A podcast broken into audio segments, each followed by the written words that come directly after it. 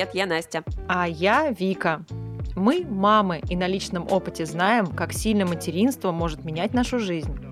Это подкаст «Родила и поняла» от онлайн-фитнес-школы «Секта» направление «Секта Мама», где мы учим мам находить время на себя и использовать его с максимальной пользой для здоровья физического и ментального. Сегодня в выпуске вас ждет вторая часть нашего разговора с Олей Маркис. В первом выпуске Оля рассказывала о себе, об опыте материнства, и его вы можете послушать на всех наших площадках. Лично мы много вынесли для себя интересных идей из выпуска. Сегодняшняя часть посвящена отношениям. У нас остались вопросики, и мы их собираемся задать.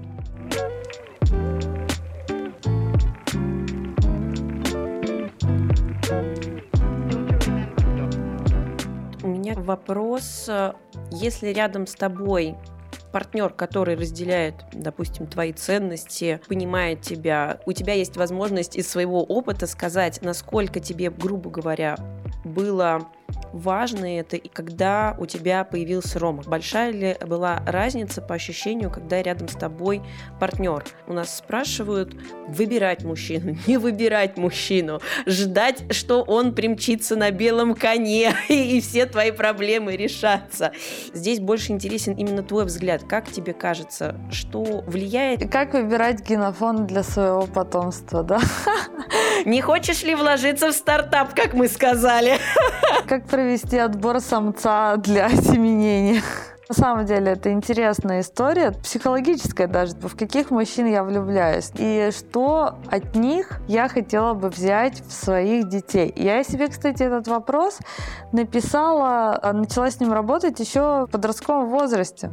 И я думала, что, вот, допустим, от этого человека я бы хотела детей, а вот с этим я бы хотела их воспитывать. Это не обязательно должно быть э, одно и то же, потому что где-то быть командой, где-то быть вместе или видеть какой-то потенциал, какие-то качества человека, которые ты можешь усилить.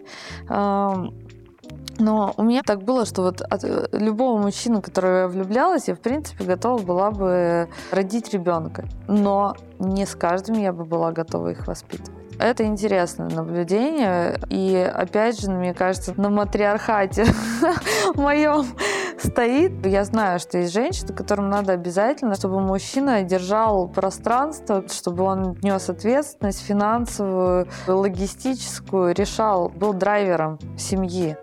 Я просто знаю, что если рядом со мной окажется такой мужчина, который будет драйвером, который будет сам переть куда-то и серии запрыгивайте ко мне на хвост, и эта комета вас куда-то вынесет на какую-то орбиту, мы с таким мужчиной не уживемся потому что у меня свой вектор, у него свой вектор. Мы не можем. И мне кажется, что я и не вступаю в отношения с такими мужчинами. И там какие-то у меня были супер короткие отношения с подобными мужчинами, потому что очень быстро возникает конфликт интересов. Я хочу вот это, он хочет вот это.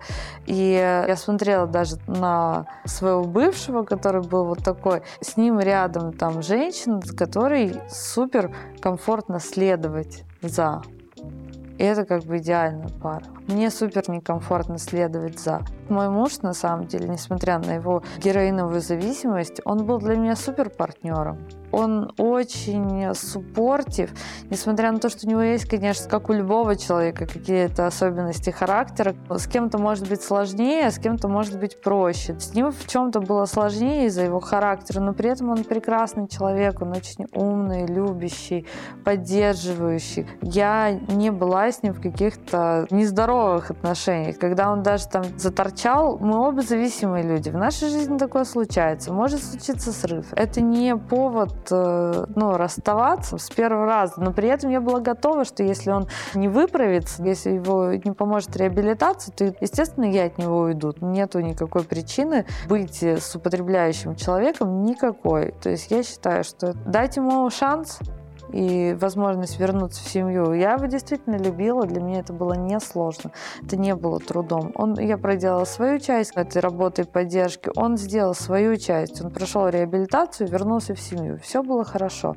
Вот в чем был минус нашего родительства, то, что нам обоим Я думаю, возможно, это связано с зависимостью или с нашими детскими какими-то вопросиками, что нам обоим было сложно в quality time, в такой quality родительства. Он посадит детей играть в приставку и просто сидит рядом. Вот это его способ проводить время. Понятное дело, дети счастливы, они рядом с папой, им даже этого может быть достаточно. Ну и кто я, чтобы его осуждать, если меня саму все равно всегда тянет в телефон и, и сложно с детьми проводить quality time. Я супер тактильная, я их всегда няшка обнимаю, вообще люблю, хвалю, восхищаюсь, могу с ними поговорить, но вот играть, например, это не мое. Долго идти, говорить, вот, посмотри листочек, посмотри цветочек, смотри, птичка летит. Я реально восхищаюсь, там у меня няни просто вот всегда просто супер крутые в этом плане, я понимаю, что я так не могу. А Вадим, он вообще человек без детских травм.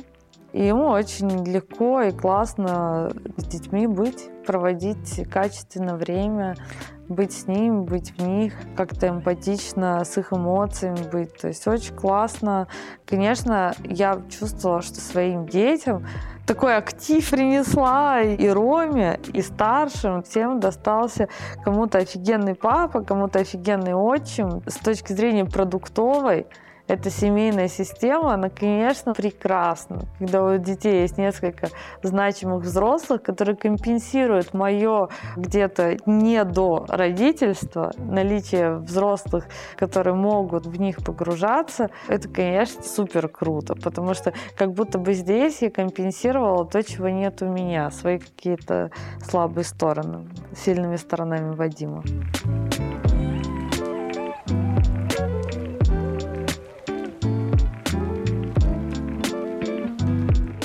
Дорогие мамы, в одной соцсети, название которой мы не можем называть, мы проводим конкурс. И в нем мы разыгрываем курс «Женское здоровье», а также неделю занятий на курсе «Секта мама с куратором». Условия конкурса будут в той самой соцсети. Не пропустите. Я смотрела недавно сериал «Актрисы», кстати, рекомендую, прикольный.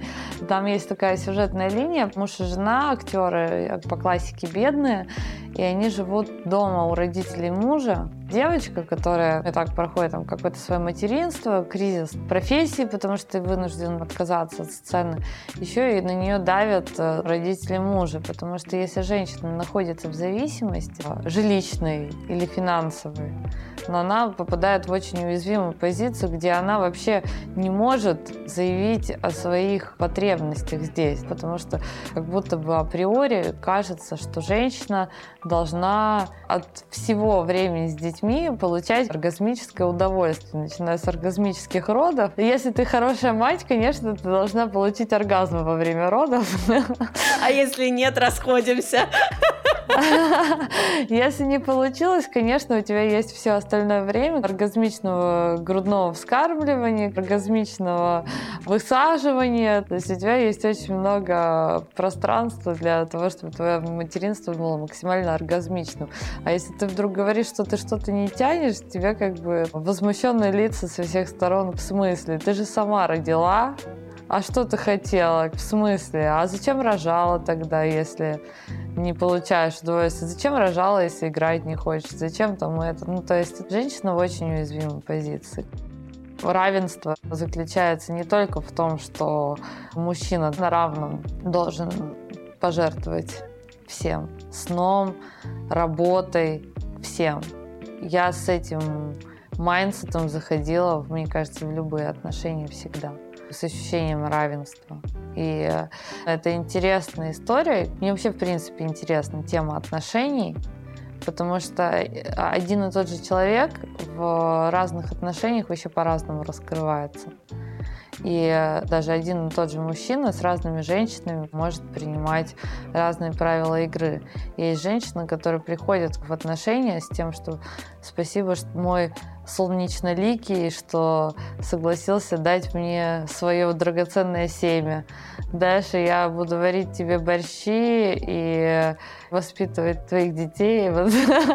По сути дела, мужчина действительно он начинает верить в то, что его семя, оно действительно настолько драгоценно, что теперь ему больше ничего не надо делать. И это действительно, что любовь вроде бы какая-то бесконечная, она может на самом деле монстра вырастить. Из прекрасного человека, который может быть где-то внутри себя готов помогать, готов поддерживать, готов что-то делать, в какой-то момент, э, вот это как раз, наверное, про честность, быть собой, про какие-то вот эти вот границы. Почему это важно терапия? Почему важно инвестировать в терапию? Потому что вот эти вот все истории, которые, может быть, ты где-то там от мам, от бабушек, в кино, книжечки, принцессы, там какие-то розовые пони напитали тебя, тебе кажется, что давая бесконечно, отдавая себя полностью, ты получишь в ответ что-то прекрасное, да, и кто-то возьмет тебя на руки и понесет в прекрасное будущее. А на самом деле все, что понесет тебя в прекрасное будущее, это твои отстроенные границы, когда ты уже на маленький маленьких каких-то моментах, сюжетах ты говоришь, мне это не подходит, я так не хочу, я с такими мужчинами не встречаюсь, мне очень важно вот это, вот это, вот это.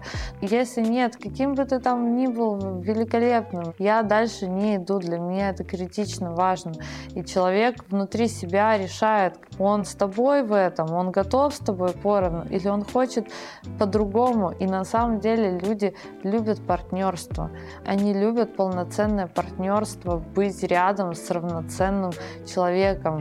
Э, и Поэтому я считаю, что на каких-то здоровых отношениях, на здоровых каких-то вот этих вот границах ты попадаешь, э, ты строишь отношения, в которых у тебя вот это вот родительское равенство выстраивается не только с партнером, но и с вашими старшими родственниками, с родителями.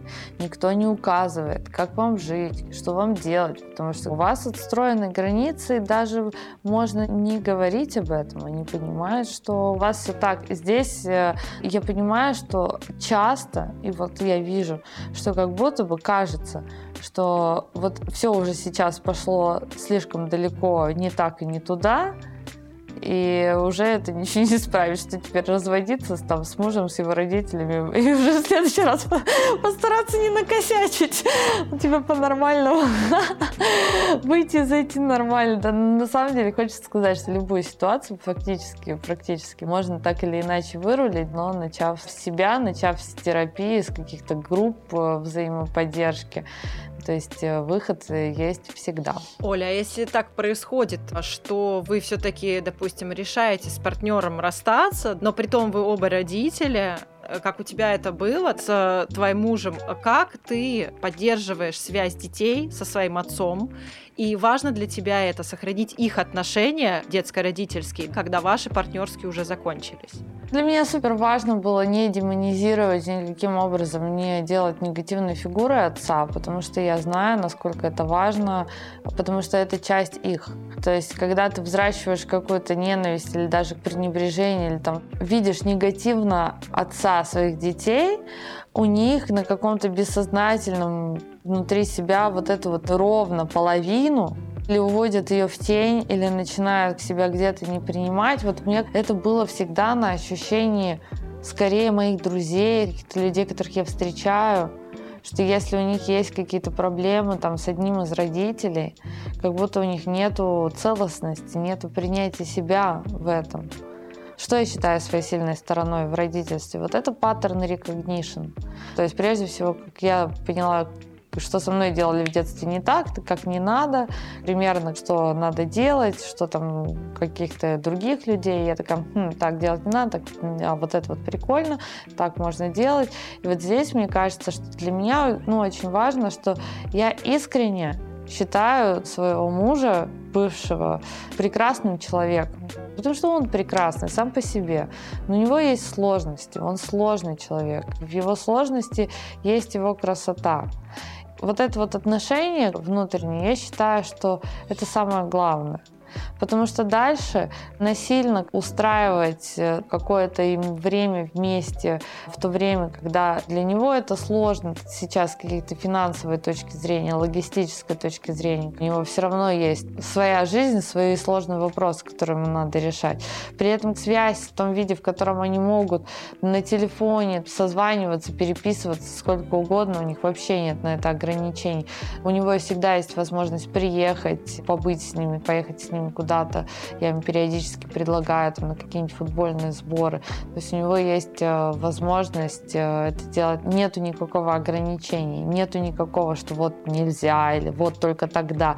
В любое время, anytime, да, есть абсолютная свобода. Мне кажется, что это очень расслабляет. Другое дело, негативное, что действительно нет регулярности, нету каких-то традиций. То есть я завидую э, частично тем семьям, у которых есть действительно там разделение по праздникам, есть второй дом, второе гнездо какое-то, в которое они тоже получают свое.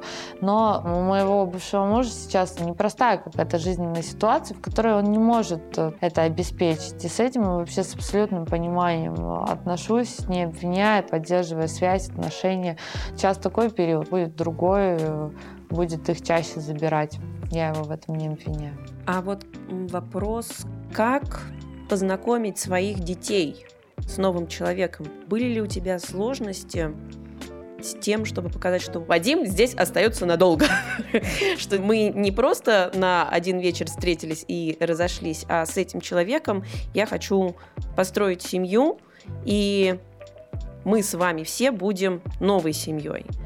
Вот как у тебя получилось? Какие сложности были? Что тебе помогло? Мне кажется, вообще самое стрессовое в этом было для меня, что дети поймут, что вот я с каким-то мужчиной в кровати сплю. Это сакральная история, что всегда мама и папа. Вот к этому моменту мне было сложнее всего подойти, принять, начать как-то жить вместе с детьми. Но там была интересная история, что дети, Вадим с ними много играл, проводил время, и он вообще, в принципе, был как-то в кругу. У нас же постоянно тусовка, много всяких людей, много друзей, семьи, которых дети любят, там с младенчества, и Вадим просто как-то органично был в тусовке, и потом, так как он особо там увлеченно, классно с ними играл, дети сами начали просить, а пусть Вадим останется, пусть не уходит, пусть он у нас там будет, то есть это как будто бы была их их инициатива, и в этом плане было достаточно легко. Хотя первый раз они нас э, видели вместе, это было на Кипре, кажется, мы там прилетели. У моего папы случился там эпистрохоз, его положили в больницу, а они со старшими детьми отдыхали, и мы прилетели из Китая, где мы планировали путешествие, прервали его, прилетели, и вот были с детьми, и как-то там это была как будто бы другая среда, то есть это был не дом, где такая бац, и там кто-то кто другой там типа вместо папы. Для меня на, на самом деле вот это было тоже сложно, что мне как будто бы хотелось в новом месте начать жить вместе в новом переехать, да, потому что это тяжело, и мне не хотелось, чтобы было у детей, что родного папу там кем-то заменили. То есть мне это было супер болезненно. Я не хотела, чтобы это воспринималось так но все равно все связано с ним, все связано с нашей семьей. Это было очень тяжело. Я не хочу сказать, что это было легко. И я думаю, что здесь, наверное, у каждого какой-то свой, э, свой путь. Но тяжелее всего было мне, да. Вот во всем реально. Мне кажется, мне было гораздо тяжелее, чем детям. Когда ты настолько переживаешь, у тебя столько страхов, а на самом деле происходит все гораздо проще. И когда ты уже такой, ну все, я, кажется, готова со страхом побороться, а уже все само собой случилось, ты такой, а, а, а так можно было. То есть для тебя было скорее важно, чтобы не было ни у кого ощущения, что замена, что мы убрали одну часть уравнения, поставили другую.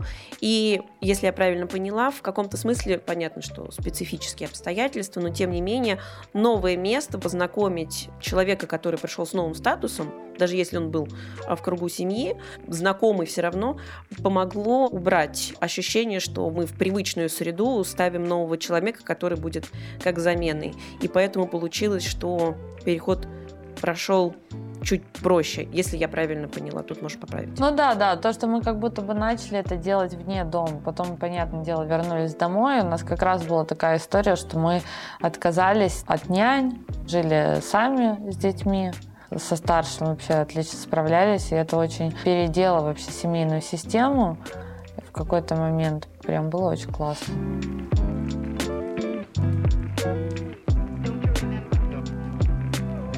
Что бы ты еще могла посоветовать вот со своего опыта, на что обратить внимание? Неважно, мама только-только стала мамой или мама уже опытная, мы тут все пытаемся найти свой путь, чтобы ты порекомендовала или посоветовала, или просто даже пожелала к нам в секту, когда я еще очень много сама была там в чатиках, работала с людьми, смотрела, часто приходили девушки, которые в эмиграцию уехали, там живут в общежитии, в незнакомой среде, и у них чаще всего как будто были расстройства пищевого поведения, потому что для них еда была чем-то больше, чем еда.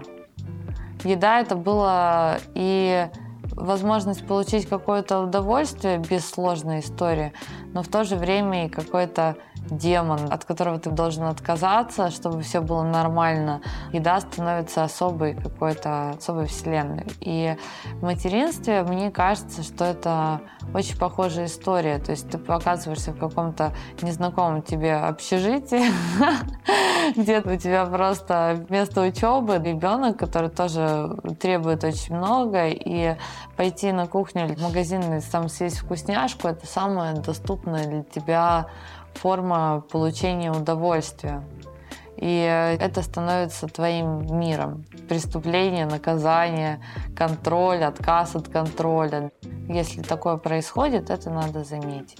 Надо просто от нее не убегать и понаблюдать за этими чувствами, за этими процессами, постараться, вот даже если ты себе там запрещаешь, а потом разрешаешь, побыть наблюдателем за этим процессом.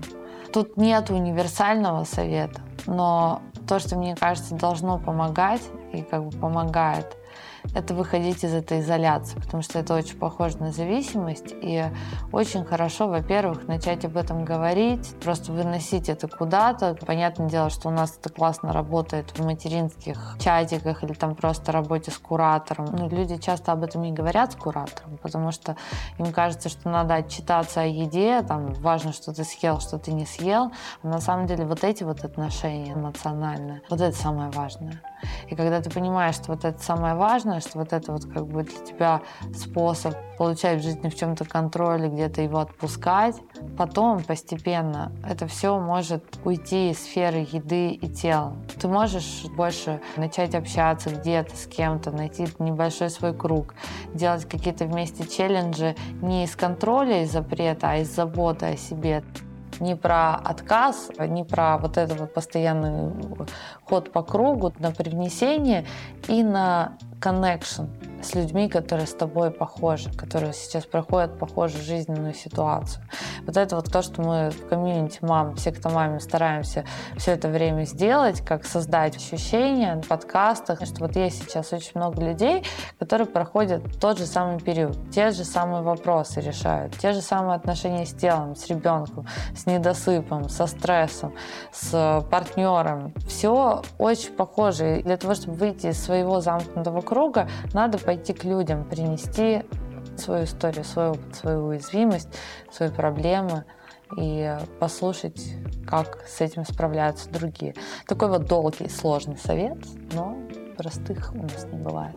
Кстати, у нас как раз есть эпизод про пищевое поведение, отношения с едой и переедание. Это восьмой выпуск, он называется «Диеты не работают». Обязательно прослушайте его. Оль, спасибо тебе большое. Я от себя лично скажу, потому что я куратор как раз секта мамы. Я пришла после того, как родила двойню. Как раз я тот самый человек, который восстанавливался, и поэтому мне особенно откликнулось, когда ты такой видишь, что все можно, все реально. И я от себя лично скажу спасибо большое, потому что вот как раз про выходите, говорите, рассказывайте, не держите это все в себе, все время стараешься транслировать. Но люди боятся быть уязвимыми, боятся быть неправильно понятыми, потому что настолько привыкли. Я искренне надеюсь, что после нашего выпуска вот эти страхи, они будут исчезать, будут уменьшаться, потому что в этом большая сила, большая польза. И для мамы, и для ребенка, и для детей, и для семьи, и вообще для всего мира и сообщества, потому что, ну, елки-метелки, мы как единый организм все-таки. И если даже одна клеточка у нас становится лучше и счастливее, тем проще становится всем. Поэтому спасибо тебе огромное за очень важные и нужные слова и за то, что нашла время пообщаться с нами. Вот. Мы очень надеемся, что это не заключительный выпуск, что у нас будут еще, поэтому спасибо тебе большое. Спасибо большое, Оля. Очень круто мы поговорили, но на самом деле тут э, важный момент. У нас осталось еще очень много классных вопросов от подписчиц. И, кстати, многие из них реально прям очень животрепещущие, актуальные про партнеров. Мы уже немножечко затронули тему, как интегрировать э, нового партнера в семью. Много нас спрашивали еще про Диму, про отношения с детьми и так далее. И будет здорово, если мы это отложим и запишем еще один подкаст, где еще детальнее поговорим про твое материнство, про вопрос партнеров, про то, как, каково это быть мамой троих мальчиков, и когда ли уже наконец-то ты пойдешь за девочкой. Так что да, спасибо тебе огромное, это было очень круто, очень здорово, и мы каждый раз учимся, и за это очень благодарим и э, наших спикеров вот, за то, что они дают нам частичку своего опыта, который мы обязательно сохраняем и для себя тоже. Спасибо огромное, спасибо, вы супер. Ну и да, давайте ставить время следующего подкаста. Я готова.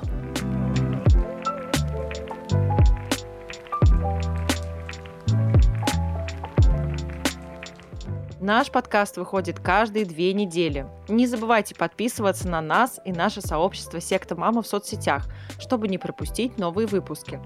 А еще нам будет приятно, если вы напишите свои инсайты с подкаста под этим выпуском. С вами была Вика и Настя. До новых встреч. Пока-пока. Thank you